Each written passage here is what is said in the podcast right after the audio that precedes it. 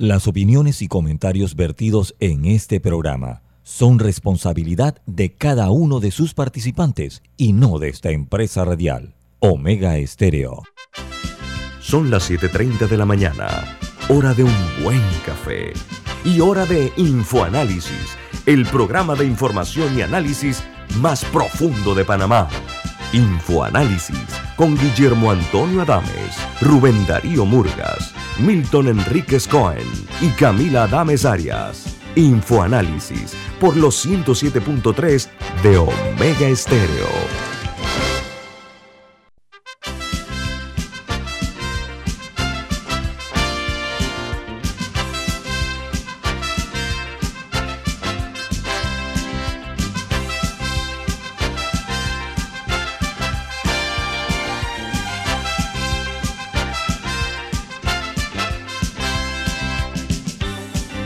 Buen día, señoras y señores. ¿Cómo están? Bienvenidos.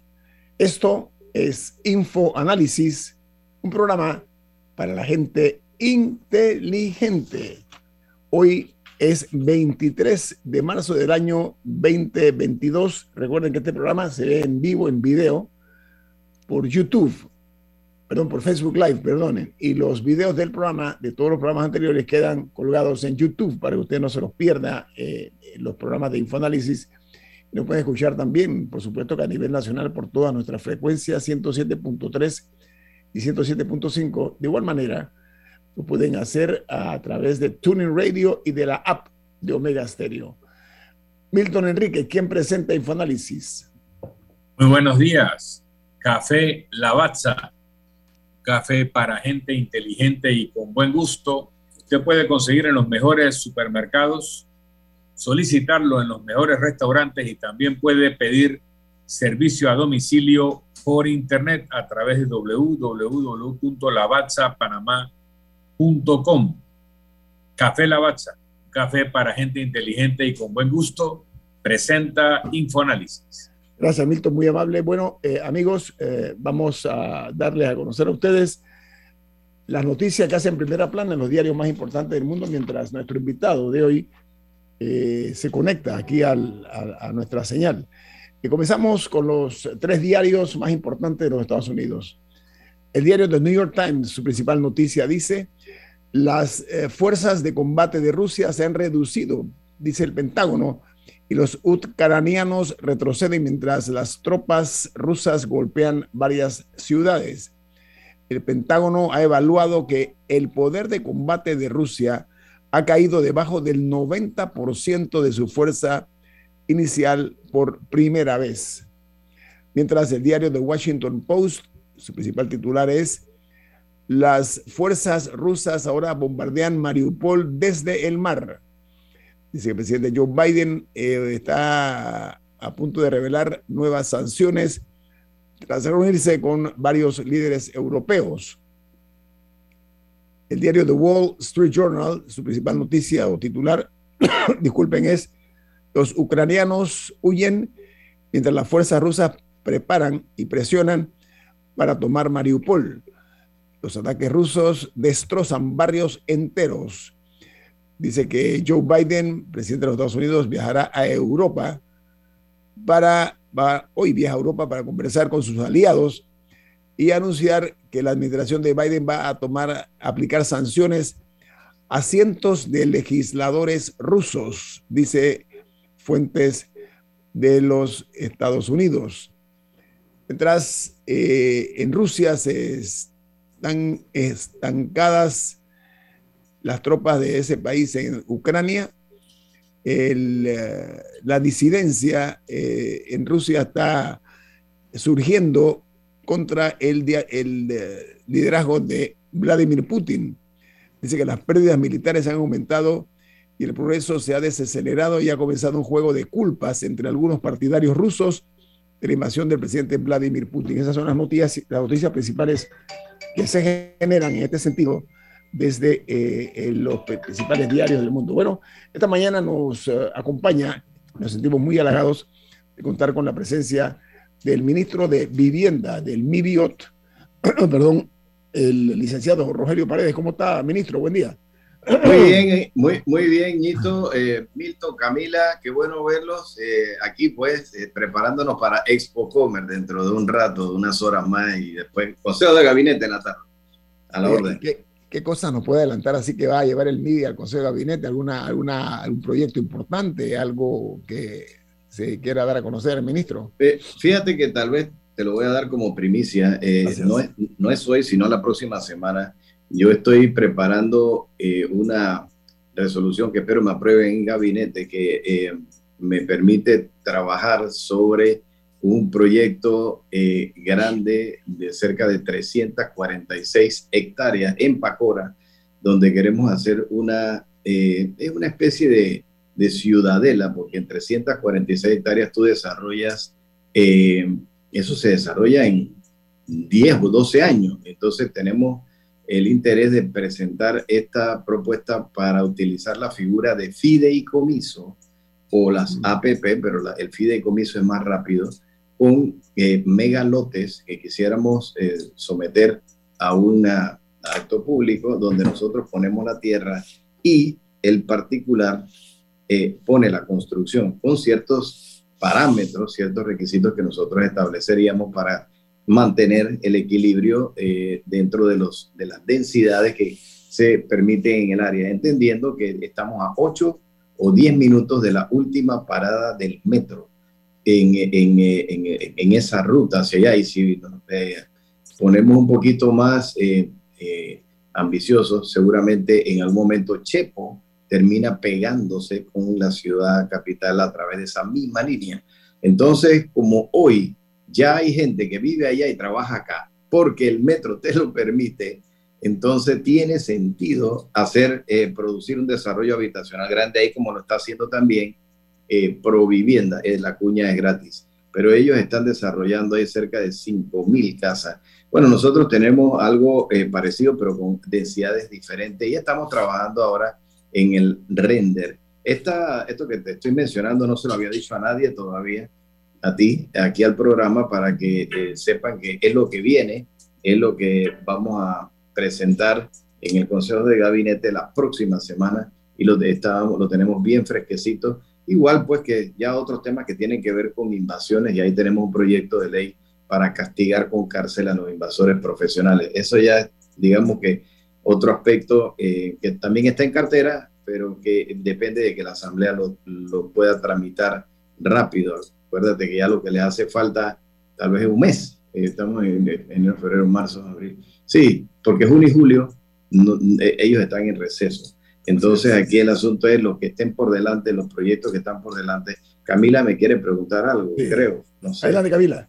Sí. Eh, en un ratito me gustaría regresar a, este proyecto, pero hay otro megaproyecto que tenía el Ministerio de Vivienda durante el gobierno del, del expresidente Juan Carlos Varela, que era el proyecto de Renovación Colón, que era, estaba a cargo del Ministerio de Vivienda y fue una de las grandes promesas del gobierno, eh, de la cual nunca vimos un resultado, eh, por lo menos en, la ciudad. Ese proyecto, ¿cuál es el estatus? Ahorita está paralizado, está andando, porque, porque yo recuerdo, eh, recientemente salieron unas imágenes de Colón que las personas decían que de la ciudad que parecían una zona de guerra. Sí. ¿Cuál es el estatus de ese proyecto? ¿Qué está pasando con la, renovación de Colón? 95% eh, de, de, ese, de ese contrato ya está, ya está culminado. Nosotros encontramos, como tú lo acabas de apuntar, eh, en efecto un contrato eh, grande, se llamaba Renovación Colón, o se llama Renovación Colón, y es un consorcio entre CUSA y Odebrecht, que fue lo que eh, nos dejaron a nosotros andando la administración pasada y lo hemos continuado porque tampoco la cosa es dejar las cosas eh, ahí en el camino. Entonces, sí, el, el, el, avance anda por el 95% porque lo que hacen falta son algunos detalles de demoliciones de algunos otros edificios. Recuerda, Camila, bueno, no sé si sabías, pero dentro del proyecto estaban establecidas demoliciones de cerca de 150 edificios dentro de la ciudad de Colón. Entonces, si eso era parte de la responsabilidad, queremos que lo terminen, que se terminen de limpiar eh, eh, los escombros y bueno, que nos queden los lotes disponibles para otro proyecto que sería entonces ver, ahora sí me tocaría a mí, y ya lo estamos trabajando, ver la posibilidad de que estos, si son terrenos del Estado, también puedan ser puestos en, una figura de fideicomiso para el desarrollo eh, de edificaciones tipo apartamentos de alquiler, por ejemplo, con eh, algunas restricciones que tendrían que ver con altura y mantener el estilo arquitectónico de la época. Pero estas son cosas que tendríamos que hacer posterior a la limpieza de estos lotes. Y si es verdad, la ciudad de Colón tiene mucho más de 150 edificios en muy mal estado. Entonces, los que se han podido demoler, fíjate, eh, nos queda al final como una boca sin dientes, porque es que resulta que tú tienes dos o tres parados que son privados, que todavía están ahí, que tienen inquilinos, que, o que el dueño los tiene mal cuidado, pero ahí están. Y de repente hay un espacio que, donde se hizo la demolición y dos o tres más y otra vez un espacio. Entonces esto ha quedado de verdad eh, en una situación que hay que meterle la, la, mano y meterle la cabeza. Pero 25 mil personas se han mudado de la ciudad de Colón para Alto de los Lagos, porque esa fue la, la, tesis, ¿no? Vamos a demoler estos edificios, vamos a, trasladar a la gente que está en casa, en caserones, en estructuras muy viejas, y las ponemos entonces en Alto de los Lagos. Y se mudó una cantidad grande de gente, trayendo como consecuencia, Camila, que ahora quién le vende a quién. O sea, ¿qué almacén pone, pone su comercio ahí para venderle a quién si ya se fueron 25 mil más? Y cuando yo entro al ministerio, ya habían dado el anticipo para otras 1.620 soluciones habitacionales, lo que se llama Alto de los Lagos 2. O sea que lo que iba ya eh, avanzando con Alto de los Lagos 1 y no terminó, se licitó, lo licitaron en la administración pasada para que continuara con Alto de los Lagos 2 111 millones de dólares. Eso tampoco se puede tirar a la basura y genera mano de obra, sí, pero entonces tenemos que entrar con una política para la ciudad de Colón que no se vea como se ve. Y, aquí esto también implica recursos. Este es otro pedacito. Sí. Ahora, no conozco los pormenores del contrato de la, del proyecto de renovación de Colón, sí. pero pero contemplaba nada más la parte de la demolición, no incluía nada de construcción, de nada dentro de las 16 calles, porque o sea, me, me, interesa saber si uno va y le pregunta a los coloneses o a alguien si, si caminan por la ciudad y le dicen, ya esto ya está 95% listo. No, yo te, eso se compagina con la realidad que vive la gente en la ciudad. Yo te voy a decir, si haces esa pregunta vas a recibir respuestas que la gente, de, de malestar de la gente. Primero porque se intervino la ciudad completa, no por pedazos, sino que la ciudad completa se desmontó. Ahí se fueron aceras, se fueron eh, calles, se fueron, bueno, se levantó todo porque es que gran parte del proyecto está bajo tierra, está soterrado. Allí lo que se hizo fue que se canalizó todo el sistema, prácticamente todo el sistema eh, sanitario, y después se lleva a cuatro lugares de rebombeo que existen, que están las bombas funcionando pero lo que pasa, Camila, es que eso no se ve. Eso que está ahí abajo no se ve. Pero sí te puedo decir que en los lugares donde el agua llega, que viene de la ciudad, hemos encontrado conos de conos de esos plásticos de, de la, de, la que, eh, que, utiliza el tránsito. Hemos encontrado pelotas, hemos encontrado muñecas, hemos encontrado pedazos de bicicleta. Oye, pero si tú te pones a, a ver, también tiene que haber una cultura de uso, ¿no? De, de, pienso que aquí ha habido un mal uso y entonces eso hay una malla que lo retiene, es una, eh, es, una, más que una malla, es, en acero, son varillas, que retienen todos estos eh, eh, elementos, entonces hay que volver a sacarlo, limpiarlo y, y entonces permitir que el agua siga fluyendo. Pero ¿qué pasa? Se regresa, entonces, y con frecuencia. Y allí viene la queja, pero espérate, no he terminado. Viene entonces otra, otra parte del contrato que eran las domiciliarias, que son conexiones de los edificios a el sistema sanitario. Ah, pero resulta que nos hemos encontrado también que una gran cantidad de esos edificios están colapsados en su sistema sanitario interno. Entonces, ¿cómo haces tú para conectar un edificio al sistema sanitario para que las aguas grises no vayan a la calle, que ahí es ahí donde viene la queja, que las aguas grises van a la calle?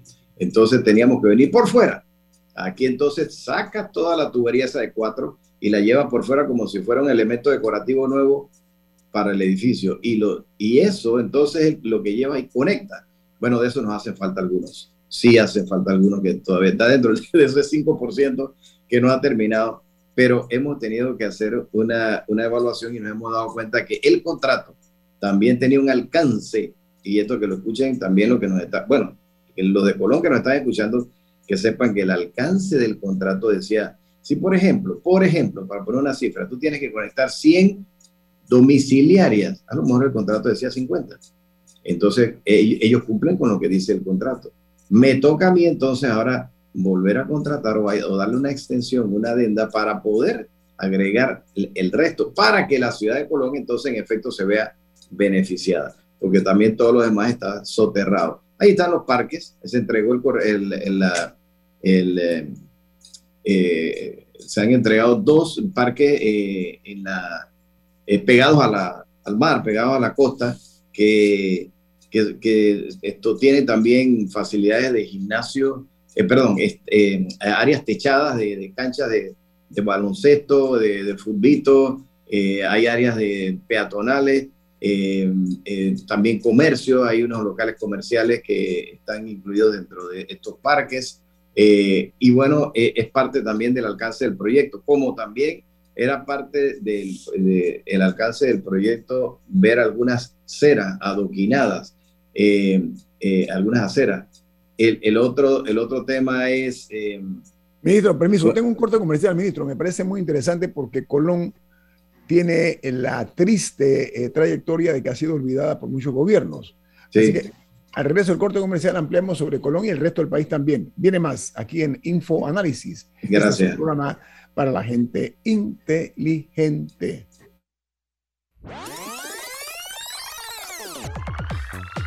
Omega Stereo tiene una nueva app. Descárgala en Play Store y App Store totalmente gratis. Escucha Omega Stereo las 24 horas donde estés con nuestra nueva app.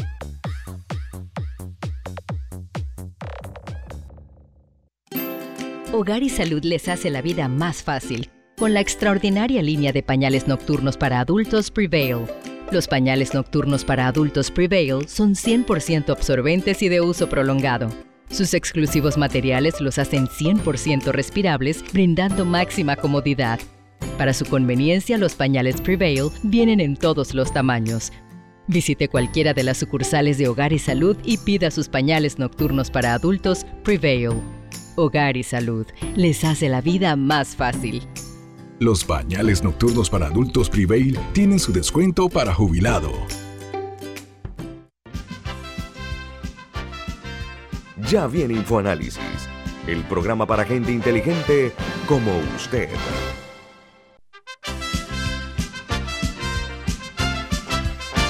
Don Milton Enríquez, usted tiene algo importante para nosotros. ¿De qué se trata? Así es. En Banco Aliado te acompañamos en tu crecimiento financiero. Ahorra con tu cuenta Más Plus, mejorando el rendimiento de tus depósitos. Banco Aliado, tu aliado en todo momento. Puedes visitar la página web de Banco Aliado en www.bancoaliado.com y también puedes seguir a Banco Aliado en las redes sociales como arroba Banco Aliado. Banco Aliado, tu aliado en todo momento. Nos distingue esta mañana y nos sentimos muy complacidos. Estamos platicando con el ministro de Vivienda, Rogelio Paredes. Camila, adelante. Eh, antes de entrar en el proyecto de Pacora, un oyente eh, pregunta, eh, ¿por qué no se han construido las 116 casas de damnificados de 2019 en tierras altas de Chiriquí? Me imagino que se refiere a las personas afectadas por ETA e IOTA, quizá. Te tengo respuesta para eso el día, hoy que es miércoles, el, el viernes, el presidente va a estar haciendo una de sus giras va a estar cumpliendo con una de sus giras de trabajo comunitario en Tierras Altas. En presencia de ellos vamos a entregar la orden de proceder para que eh, ya este tema sea saldado. Es verdad que hay un retraso allí eh, eh, importante, tengo que reconocerlo y ese retraso se debió a que el primer terreno que ubicamos para estas familias tuvimos que revertirlo porque de alguna manera u otra estaba siendo afectado por una, eh, un área de reserva del parque eh, Volcán Barú. Así que entonces eh, lo dejamos y, e hicimos una nueva búsqueda, encontramos un terreno creo que en mejor condición eh, no está afectado por la, eh, por la, por, por la, el área de protección del parque. Y, y, y, entonces, bueno, esto trae como consecuencia todos los trámites burocráticos que ustedes conocen y las subsanaciones famosas que finalmente han terminado con que ya tenemos contrato en la mano y ahora la orden de proceder se va a entregar pasado mañana. Significa que los materiales que ya están en el sitio, ahora de ahora en adelante eh, ya van a haber movimiento. Adelante, Camila. Sí, ahora, sí, regresando un poco al proyecto eh, que usted mencionó en Pacora de las 346 hectáreas, que usted dijo que sería bajo una figura de fideicomiso en la cual el Estado provee la tierra y las personas ponen la construcción eh, eh, por medio fuera del fideicomiso de una APP. Ahora, nada para, para tener un poco de claridad en cómo funcionaría este sistema. ¿Serían particulares quienes tenían, tendrían eh, acceso a estos lotes o sería una empresa la que tendría acceso a construiría todo y luego vendería el proyecto? No, no. particular. sí, esto lo que tú haces es que tú subdivides todo el globo o o, por etapas, porque se puede hacer por etapas, claro, y haces entonces lo que se llama megalotes, que pueden tener 10 hectáreas, 12 hectáreas, 15 hectáreas, y eso lo sometes a un acto público. Ah, pero puedes participar tú, eh, Milton, eh, Ñito y, tres empresas más. Todos pueden participar. Ah, pero que eh, todo va a depender de quién haga la mejor oferta sobre eso. Y al final del camino el Estado está ganando porque nada más estamos poniendo la tierra o sea, tú no haces ningún proyecto si no tienes tierra.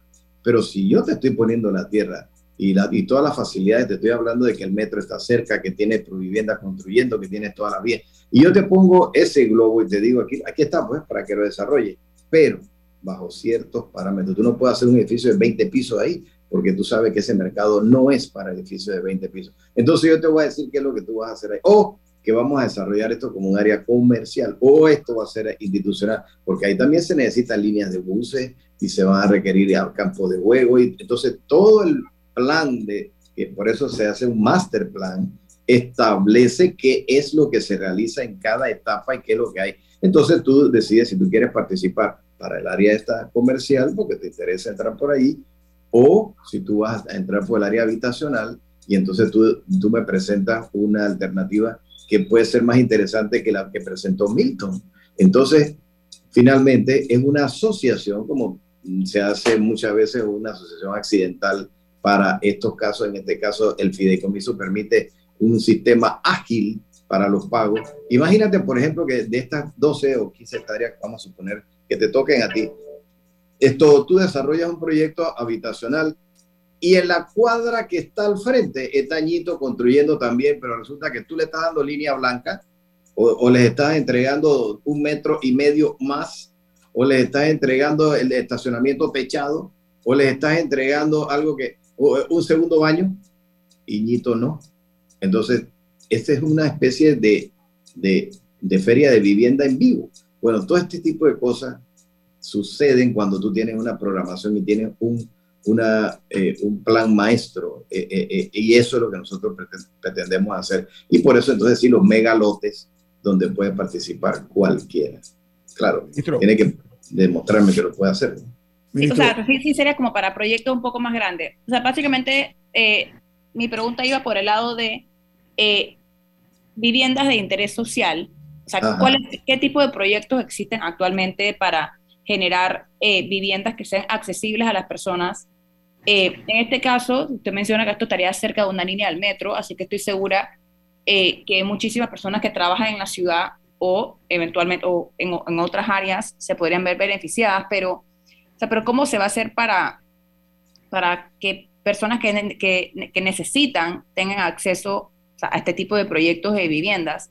Y quizá una manera de ir mejor por esta pregunta sería con data, más o menos de cuánto es el déficit habitacional en Panamá. O sea, ¿cuántas necesita una vivienda y uno la tiene? Tú siempre tienes preguntas inteligentes, por eso es que este programa es para gente inteligente, como dice Nito. Mira, esto, en efecto, el déficit habitacional está clavado en este momento en 180 mil, 185 mil soluciones habitacionales, que también incluiría legalización de tierras, porque esto también es una solución habitacional. Cuando la gente está en tierras que no ha legalizado y ahí entra el Estado a ayudarlos para la compra de estos terrenos y después legalizar o si son del Estado entrar en un proceso de legalización. Y de estos hay muchos así que entonces eh, podríamos ayudar por ese lado. Dicho esto y sabiendo que hay un déficit habitacional grande también te puedo decir que el nicho para construcción de vivienda y esto sí lo, lo conocen perfectamente la gente de CAPAC y, y, muchos promotores el nicho está en viviendas de menos de 70 mil en precio de venta allí es donde tú tienes cerca de 100 mil soluciones habitacionales por construir. Cerca de 100 mil, cerca de 100 mil. Eh, y, estamos hablando de viviendas que no superen los 70 mil dólares. Puede haber 80, 85, pero los que están debajo de 70 mil, adivinen, reciben el beneficio del bono solidario de vivienda que yo les otorgo, porque yo les entrego, el Estado, el gobierno les entrega 10 mil dólares por cada casa cuyo precio de venta no supere los 70 mil. ¿Qué te parece que Provivienda, otra vez la cuña gratis que está ahí al lado de este proyecto que queremos desarrollar nosotros, está haciendo vivienda de hasta 45 mil? Mira, escucha, no es que no es que está partiendo en 45. La vivienda cuesta 45 mil. Son viviendas en hilera. En hilera son apartamentos pequeños, claro, ¿no? Pero hay gente que necesita hasta eso. Y en esos 45 me piden a mí que les dé los 10 mil y se los doy. Entonces, ¿la vivienda cuánto costó? 35. Porque entonces el que se beneficia es el, el, el, que va al banco y dice, ah, este es el banco, espérate, no es el ministerio el que asigna. Eh, hay un banco, vamos a suponer cualquiera, banco general, el banco que sea, eh, que financie este proyecto, es a ese banco al que yo eh, le entrego, le hago la transferencia de los 10 mil por cada casa que ellos hayan financiado dentro de ese rango. Significa que para el promotor ya se ahorró 10 mil y para el beneficiario lleva un abono inicial de 10 mil. O sea que su casa, en vez de costarle 45, le costó 35. Explícame, Camila, quién no puede pagar 100 dólares por una casa. Esa, es vivienda de interés social. Y, y, y, además de eso, también hay otras de 55, 65, 75. Y ellos allí, recuerdo en una visita, tenían una de 80, o, 78. Me dijeron, eh, ministro, ¿usted cree que nos puede aprobar para que pasemos este grupo de viviendas que ya no las queremos vender en 78, sino en 70, para poder entonces eh, ser beneficiados con el, el bono solidario? Le digo, sí. Entonces, la, nada más que le cambiaron el precio y resulta que es mejor vivienda, con mejores acabados, con menor precio. Y yo entonces les aporto los 10 mil. ¿Te imaginas entonces el beneficio? Sí es verdad, Camila, que en Panamá con dos salarios mínimos se puede tener una vivienda decorosa. oye, uno trabaja en la onda y el otro trabaja en el machetazo. Ahí tú tienes dos salarios mínimos. Y, y esa gente puede tener perfectamente una vivienda decorosa. No hay que invadir. No hay que invadir. Ese es el otro pedazo. Que la gente entonces piensa, ah, no, espérate, más, más fácil meterme aquí. Bueno, les tengo noticia. Ah, ahí está ya la iniciativa legislativa que anda que, lo que va a buscar es el, castigo para aquellos que están de manera profesional, de manera profesional, moviéndose de un lado a otro y llevando gente para invadir tierra. No estoy hablando del que tiene la necesidad, sino el que promueve esto de manera profesional, porque hay dinero que se está metiendo al bolsillo en terreno, a lo en el patio de tu casa. Eh, es como si tú, Nito, tus hijas se fueron pues porque ya se casaron y se fueron para Estados Unidos. Entonces tu casa quedó con dos habitaciones libres Ah, entonces un día apareció un invitado que no es invitado tuyo y se metió en la habitación y utiliza eh, tu luz eléctrica, el televisor y la nevera y se come lo que está en la nevera. Entonces tú no lo invitaste, pero está en tu casa. Entonces tú dices, pero ¿y tú? No, porque es que estaba vacía. La habitación eh, estaba vacía. Entonces ahora es el nuevo dueño. Eso yo no lo puedo permitir. Esa es una buena noticia, ministro. Es una buena noticia. Lo felicito porque ese es un tigre que nadie se ha atrevido hasta ahora a ponerle el collar, ¿no? Así que enhorabuena que eso se dé. Ministro, le agradezco mucho su participación aquí en Infoanálisis. Eh, siempre es un placer para nosotros. Íbamos a hablar acerca de la huelga del Suntrax, pero para eso tengo ahora al invitado Carlos Hallen, que es el presidente de la Cámara Panameña de la Construcción. Mi amigo y hermano. Gracias, ministro. En cuanto a usted, muchas gracias por su participación, siempre acertado en sus opiniones. Que tenga buen día. Gracias, gracias a ti. Saludos a Milton y a Camila. Hasta luego. Gracias. Gracias. Bueno, vamos al corte comercial. Esto es Info Análisis, un programa para la gente inteligente.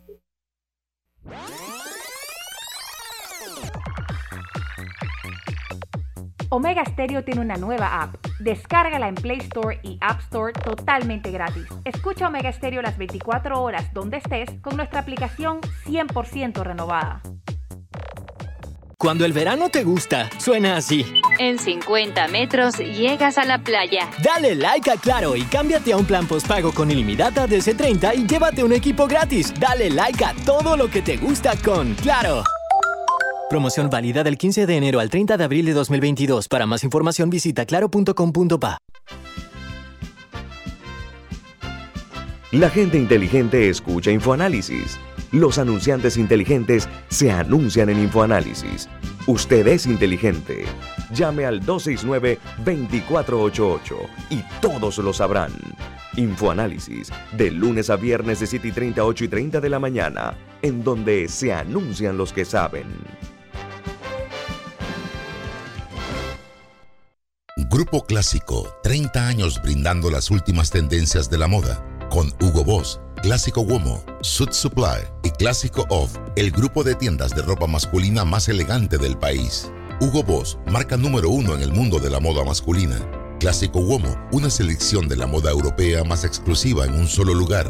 Suit Supply, la tienda que está rompiendo el estereotipo de la ropa masculina. Clásico Off, los mejores precios en tus marcas favoritas. Visítanos en los mejores centros comerciales del país Grupo Clásico, 30 años liderando la moda masculina en Panamá. Ya viene InfoAnálisis, el programa para gente inteligente como usted.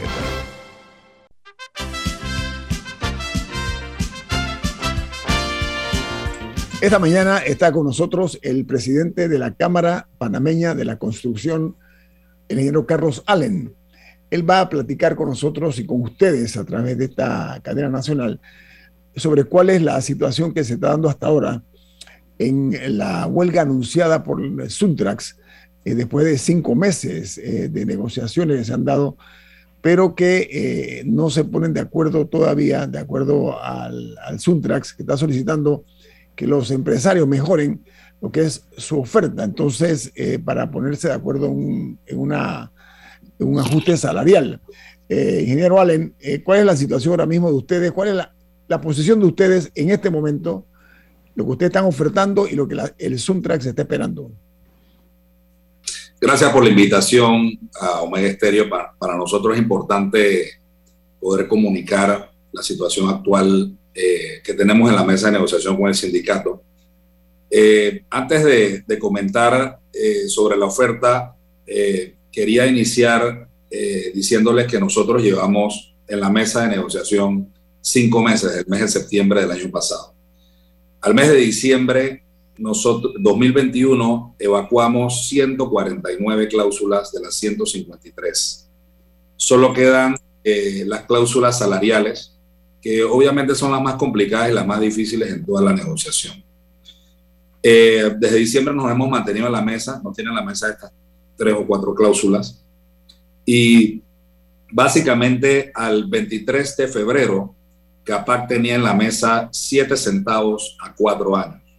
El sindicato tenía 70 centavos a 4 años. El pasado jueves 17 de marzo, CAPAC hace un movimiento en la mesa tratando de, de que el sindicato pudiese bajar sus pretensiones a niveles donde pudiésemos negociar. CAPAC este día hace un movimiento de 3 centavos, o sea, de 7 centavos en 4 años, se mueve a 10 centavos en 4 años. Esto hace que el sindicato eh, baje esos mismos 3 centavos de sus pretensiones, quedando en de 70 centavos a 67 centavos en los 4 años.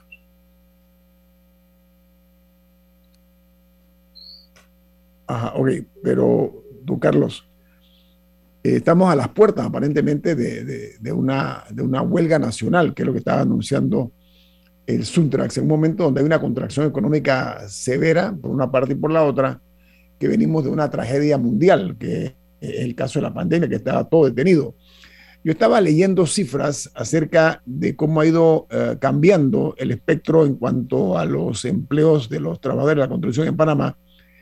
Y estaba observando vía ejemplo, eh, y por aquí lo anoté en algún lado, que eh, hay solamente 20 mil trabajadores en este momento que se calculan que son los que están trabajando versus, por ejemplo, en el año 2019, estaba en 80 mil. Y antes había tenido un total de unos que una mayor cantidad eh, de trabajadores en la industria. Esta disminución es producto, lógicamente, que no hay obras ahora mismo y el Estado, según ustedes dicen, y estoy de acuerdo, debe comenzar a promover las obras públicas. Busquemos una forma de amalgamar eso, don Carlos, para que nos explique cómo se puede encontrar una vía de solución en, esta, este diferendo que tienen ustedes con el Sundrax. Las cifras hablan por sí solas. Eh, usted lo ha dicho, 2017 teníamos un movimiento eh, eh, dentro de la matriz económica, la construcción pesaba un 14.5%. en ese momento se contabilizaban 140 mil trabajadores en las obras de construcción. usted, podrá, usted podrá ver esa cifra 2019 cae a 80 mil trabajadores, eh, una, una caída importante ya antes de pandemia. Y lógicamente, cuando entramos a la pandemia, en marzo de 2020, esta cifra, eh, la construcción se paraliza al 100% por seis meses. La, la, construcción reabre en septiembre 2020 eh, y entramos a un año 2021 en donde es un año de franca recuperación económica, en donde muchas obras no han podido iniciar, obras de Estado, obras privadas, en donde básicamente, eh, y las que iniciaron, han iniciado muy lento, han iniciado con menor cantidad de trabajadores por las afectaciones eh, múltiples que han tenido, ha tenido este reinicio hay entidades bancarias que han visto riesgo en obras en donde lógicamente han tenido que cambiar el, apoyo económico eh, que le daban a estas obras y producto de esto los promotores han tenido que eh, hacer malabares para poder eh, poner a caminar sus obras, poder terminar algunas. entonces estamos, estamos en un año de recuperación. las cifras hablan por sí solas. Hoy en día, de mano de información del sindicato, esos 80 mil trabajadores que tenemos en el 2019 se han convertido en 20 mil trabajadores. Entonces usted podrá ver que las cifras obviamente marcan un estatus económico de, cómo está la situación en este momento. Eh, hoy en día, la construcción pesa dentro de la matriz económica del PIB 8.5%. Son informaciones de Contraloría General de la República. Entonces, estamos sí, somos optimistas de, que, nosotros vamos a salir adelante. Somos optimistas que un año 2023 eh, podamos tener un mejor desenvolvimiento de nuestra actividad, en donde más obras puedan iniciar, en donde ya las obras que están en este momento eh, desarrollándose lentamente pueden ir terminando, dando consecución a nuevas obras. El gobierno tiene un plan de desarrollo de obras importantes que todavía no ha iniciado, que probablemente el otro año inicie. Pero nuevamente, ese inicio lleva un, obviamente un ciclo de, de, ejecución muy lento al inicio para después ir cogiendo su ritmo. Y eso es lo que nosotros hemos planteado en la mesa, el por qué nosotros en este momento no podemos plantear un aumento mayor al que tenemos en la mesa. Mira, eh, para tener la comparación, ¿cuándo fue el último aumento y de cuánto fue? La convención colectiva vigente es del año 2018 al año 2021. Eh, este aumento en los cuatro años de la convención vigente eh, ronda los 55 centavos de aumento en los cuatro años de la convención vigente. O sea que la pretensión actual del sindicato está muy por encima de lo que se negoció en el 2018, cuando teníamos 140 mil trabajadores empleados y cuando pesábamos el 14% del PIB. O sea, hoy en día, eh, acercarse a la cifra de la última negociación eh, eh, es irrisorio. No tiene ningún sentido. Cuando tenemos en este momento 20 mil trabajadores, ni siquiera el 20% de los trabajadores que teníamos en el 2018 y, y dentro de la matriz económica pesamos en este momento 8%. nada para tener, para mayor entendimiento de la audiencia, estos, estos precios aplican tanto para obras del sector público como para obras del sector privado por igual. O sea, ¿cómo funcionan en ese sentido los salarios de los trabajadores de la construcción? Para, para entender. De, la, del 2018 para atrás era una, un único aumento en todas las obras.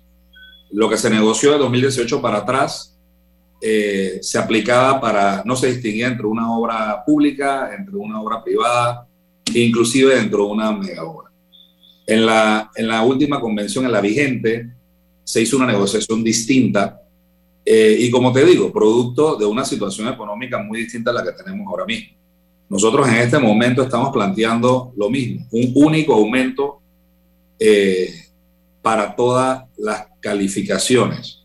Yo quiero ponerte un poquito en contexto eh, para, para información de la teleaudiencia para que entendamos bien eh, cuánto gana un trabajador. Nosotros tenemos muchas calificaciones dentro de, de, la construcción.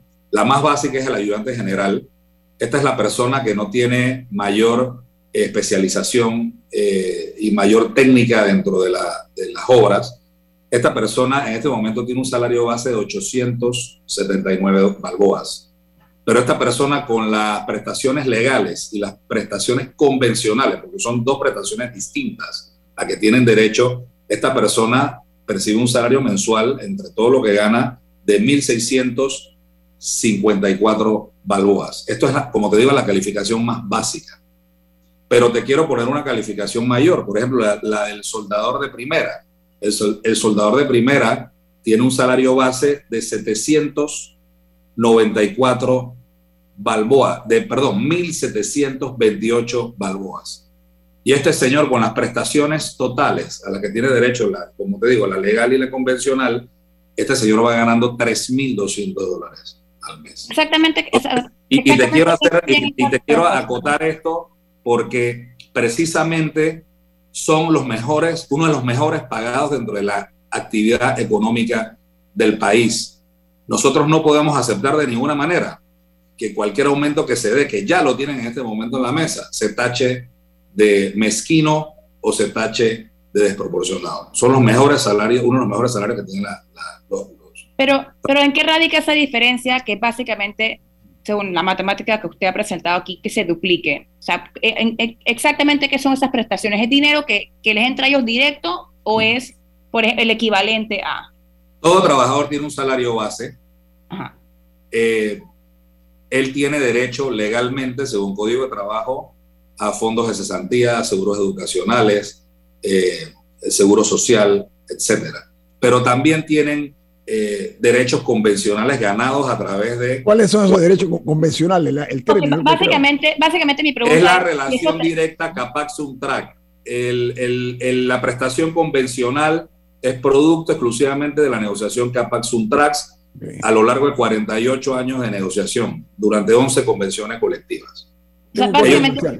Mi, pregunta es si cuando es muy corta, es muy corta, que si esos 3 mil dólares, por ejemplo, que usted mencionaba, que si esos dinero que le entra en un cheque o, en o sea, al trabajador o si es, bueno, es que son 100 dólares en, en beca para su hijo y 100 dólares, o sea, ¿es dinero o es el equivalente a 3 mil dólares con beneficios, como seguro? Al regreso, al regreso, señor Allen, porque vale la pena eh, poner eso sobre el tapete. Viene más aquí en Info Análisis, un programa para la gente inteligente.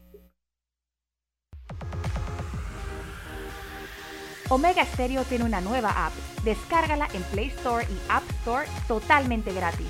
Escucha Omega Stereo las 24 horas donde estés con nuestra aplicación totalmente nueva.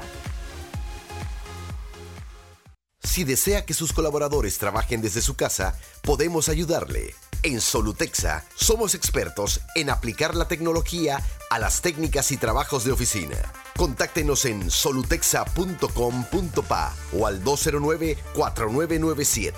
Solutexa.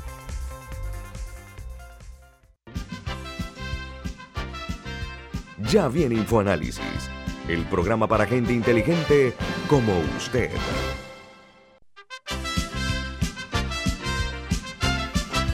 Bueno, don Carlos Allen, presidente de la CAPAC, Cámara Panameña de la Construcción, está esta mañana participando aquí en InfoAnálisis. Ya hablaba de salario mensual, de lo que recibe un ayudante general, que es de 1.654 mensuales. Pero habla de dos figuras. Camila le está repreguntando sobre el tema. Camila, reformúlela, por favor. Sí, básicamente porque se hablaba de un salario base y luego eh, de temas convencionales y de lo que tiene derecho por el Código de Trabajo y por otros temas convencionales con la CAPAC que es solo para entender si eso, si esa diferencia, que es básicamente el doble del salario base en términos generales, si es dinero o si son beneficios equivalentes a esos montos. Gracias por la pregunta. Es una mezcla de ambos. Él tiene un salario base que él percibe bisemanalmente, se trabaja mucho en la construcción. Eh, y cuando el trabajador finaliza eh, entra en el, se obliga el empleador a pagarle una serie de derechos a los que tiene eh, legalmente según el Código de Trabajo. Como te mencioné, fondos de cesantía, decimotercer mes, vacaciones, eh, etcétera. Eso es según la ley, eso es lo que recibe todo trabajador en la actividad económica del país. Pero adicional a eso, según eh, las negociaciones de la convención colectiva CAPAC-SUNTRAX, como te dije, durante 11 convenciones colectivas, durante más de 40 años, el trabajador percibe beneficios adicionales eh, como bonificaciones por asistencia, eh, como pago de alimentación y transporte, seguro colectivo de vida, fondos asistencias educacionales, bonificaciones por, por eh, situaciones especiales como altura, como profundidad, etc. O sea, e, ellos al final eh, reciben una serie de beneficios que se cuantifican en el monto final que te acabo de dar. En el caso del ayudante general, que es el, la calificación más básica, eh, la suma de ese dinero que le entra en su bolsillo, más todos los beneficios, se cuantifican en 1.600 dólares. Y en, el, y en el caso del calificado, de uno de los que más gana dentro de la cadena de, ocupaciones, llegan hasta más de 3 mil dólares. Milton. Buenos días, Carlos. Como, como bien has dicho y para recapitular, ustedes no tienen cinco meses de estar negociando con Suntrack, tienen 41 años de estar negociando y según yo entiendo, cuando hay una nueva negociación cada cuatro años, lo que se concedió ya quedó, o sea, se piden cosas nuevas que esos beneficios que tú estás listando es el acumulado de conquistas o de negociaciones que ha logrado el Suntrax, lo cual lo hace un sindicato muy efectivo y vigoroso. El Suntrax es el gran productor de clase media de este país, porque cuando tú tienes un obrero no calificado que gana 800 dólares, pero que el empresario le aporta 1.600, eh, o, o cuando tienes un obrero calificado que gana 1.600, pero que al empresario le cuesta en aporte cerca de 3.000, eh, tú no estás hablando de personas pobres, estás hablando técnicamente de clase media. Entonces el sindicato eh, de la construcción, Suntrax, es el gran productor de clase media. Y la construcción ha sido el gran dínamo de la economía panameña por décadas. Al estímulo de la construcción han apostado múltiples gobiernos a nivel de legislaciones especiales a nivel de grandes proyectos y a nivel del fomento del mercado de la vivienda, por ejemplo, en sus distintos valores. Yo he dicho varias veces en el programa que, bueno, tampoco soy constructor ni obrero, pero a mí no me quita el sueño esta situación. Cada cuatro años la vemos. Ustedes negocian, eh, hay posiciones maximalistas de cada parte. Uno quiere pedir eh, más allá de lo razonable, el otro ofrece menos y van a ponerse de acuerdo. Probablemente hay una huelga como la anunciado, la existente de unos días, pero se van a poner de acuerdo y por cuatro años no vamos a escuchar de huelgas en el área de la construcción, por lo menos en las empresas afiliadas a CAPAC y en la relación con Suntrax. porque hay que recordar que este acuerdo CAPAC-Suntrax es solo entre las empresas afiliadas a CAPAC y los obreros del Sindicato Único de la Construcción. Así que hay alguna actividad de construcción que no queda cubierta por, por esta convención colectiva. Así que, mira, ustedes han tenido un modelo exitoso, los empresarios de la construcción normalmente han hecho mucho dinero para sí, y vale por el riesgo y vale por el esfuerzo. El Sindicato Único de la Construcción ha sacado a las personas de la pobreza y las ha puesto en la clase media y Panamá ha crecido con un impacto significativo. Así que yo creo que esto es vivir los tiempos, pasar las etapas y seguir construyendo país. Don Carlos. Sí, eh, optimismo. Milton tiene mucho optimismo, cosa que yo también comparto. Nosotros estamos apostando a, no a la huelga. Eh, precisamente para eso nosotros hicimos un movimiento pasado jueves, esperando que el sindicato pudiese llegar a niveles donde nos pudiéramos ir acercando a un número. Estamos a 12 días de la huelga. Somos optimistas en que todavía esto se pueda hacer eh, y esperamos que el sindicato eh, eh, vea todas las situaciones que hemos planteado y logre hacer este, este, este movimiento que todos esperamos y poder cerrar esto sin ningún conflicto mayor. La, la, tesis de los aumentos, de que son mezquinos, de que son desproporcionados, de que son todas las calificaciones que han podido hacer el sindicato, no se nos olvide que nosotros estamos hablando de 20 mil trabajadores solo afiliados al sindicato. Como usted bien lo ha dicho, esa no es toda la cadena de, eso no es toda la cantidad de trabajadores que hay en las obras. En las obras puede, pueden haber muchos más trabajadores de empresas que tienen acuerdos por separado con el sindicato.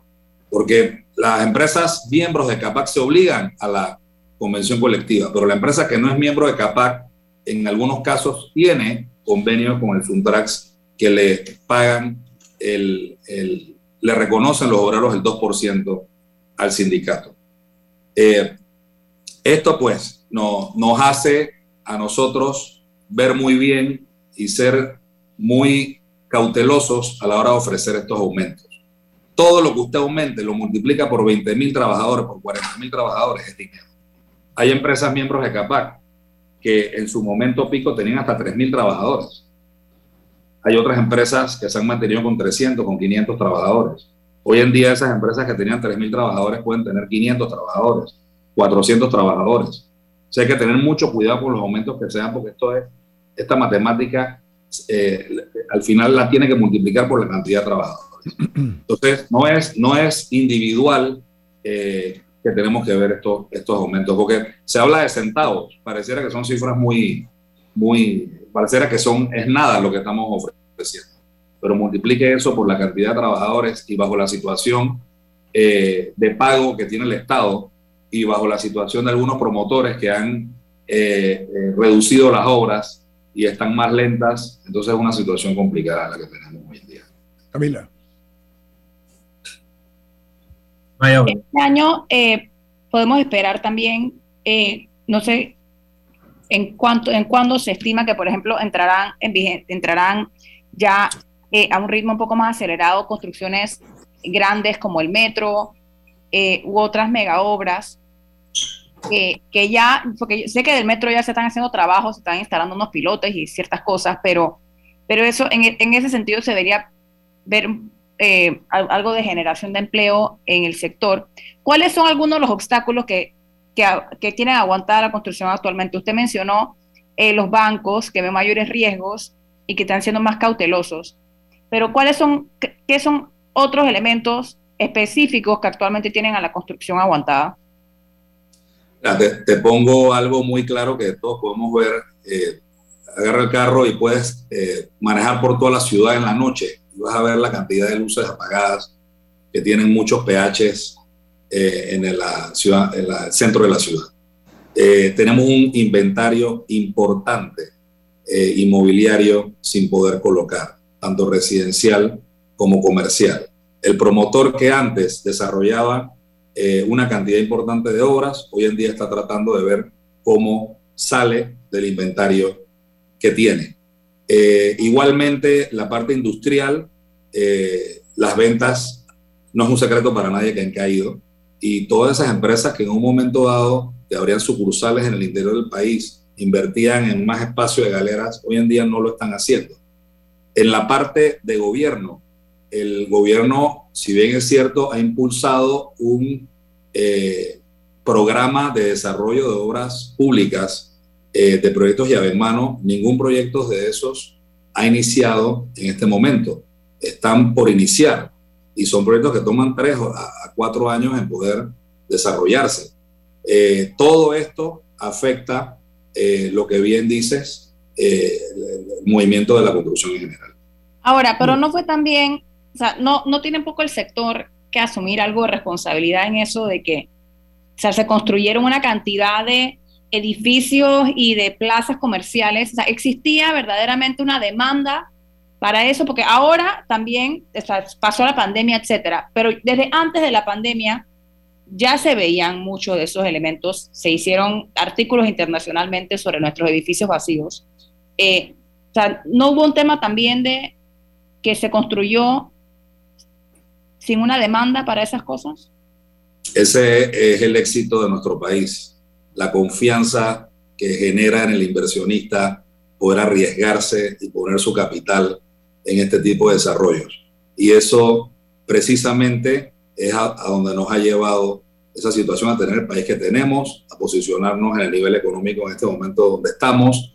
Eh, se apostó en su momento a, a las ventas de estos proyectos eh, los promotores que apostaron a esto en este momento están más cautelosos. Eh, ya no se invierte tanto de alguna manera por, porque creemos que adelante vamos, vamos a tener una mejor situación o no. Ya, ya hay mucha cautela a la hora de desarrollar una obra. Eh, por ponerte un ejemplo, un promotor, un promotor cuando te iba a construir una urbanización de mil casas, te hacía una infraestructura para la primera etapa de las primeras 100 casas y él iba vendiendo sus 100 casas a medida que las iba vendiendo y seguía desarrollando sus obras. Hoy en día ese promotor probablemente es mucho más cauteloso. Ese promotor te desarrolla un, menor porcentaje del globo de desarrollo total que tiene y va construyendo a medida que va vendiendo. Eh, hay mucha más cautela a la hora de desarrollar. Y, somos optimistas. Eh, el sindicato de alguna manera nos critica porque somos muy optimistas y se agarra a eso para pedir el aumento. Nosotros tenemos que ser optimistas. Nosotros somos optimistas que vamos a salir adelante. Pero en este momento tenemos que entender que lo que controlamos que no aumente, tenemos que eh, administrarlo para poder que el país camine y vuelva a los niveles por lo menos de 2019. Oiga, don Carlos Allen, presidente de la Cámara para mí de la Construcción, nosotros también queremos verlo bajo esa visión de optimismo eh, y evitar cualquier sobresalto de aquí al 4 de abril. Ojalá se llegue a un punto de acuerdo. Le agradezco mucho su participación, don Carlos. Ha sido usted muy amable. ¿ah? Muchas gracias a todos. Viene Álvaro Alvarado con su programa Sin Rodeos, aquí en Omega Estéreo. Milton, ¿quién despide Infoanálisis? Nos vamos, pero lo hacemos disfrutando una deliciosa taza del café Lavazza, café italiano espectacular. Café Lavazza, un café para gente inteligente y con buen gusto pide Infoanálisis. Ha finalizado el Infoanálisis de hoy. Continúe con la mejor franja informativa matutina aquí en Omega Estéreo 107.3, Cadena Nacional.